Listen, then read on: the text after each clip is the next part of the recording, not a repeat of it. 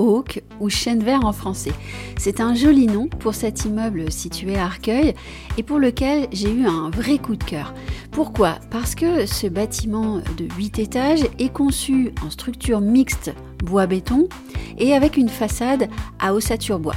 Mais attendez, c'est pas fini, puisque l'immeuble est paré d'un bardage ventilé revêtu d'une mosaïque de verre, un revêtement qui est pensé pour sa pérennité face à la pollution de l'avenue sur laquelle l'immeuble est implanté.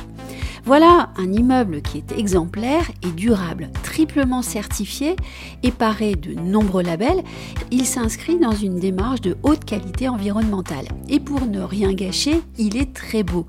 Il fait aussi un peu années 80, observe Claire Santos de chez Kaufmann Broad, maître d'ouvrage de l'opération. Elle n'a pas tort, et en plus, les années 80, c'était quand même très sympa.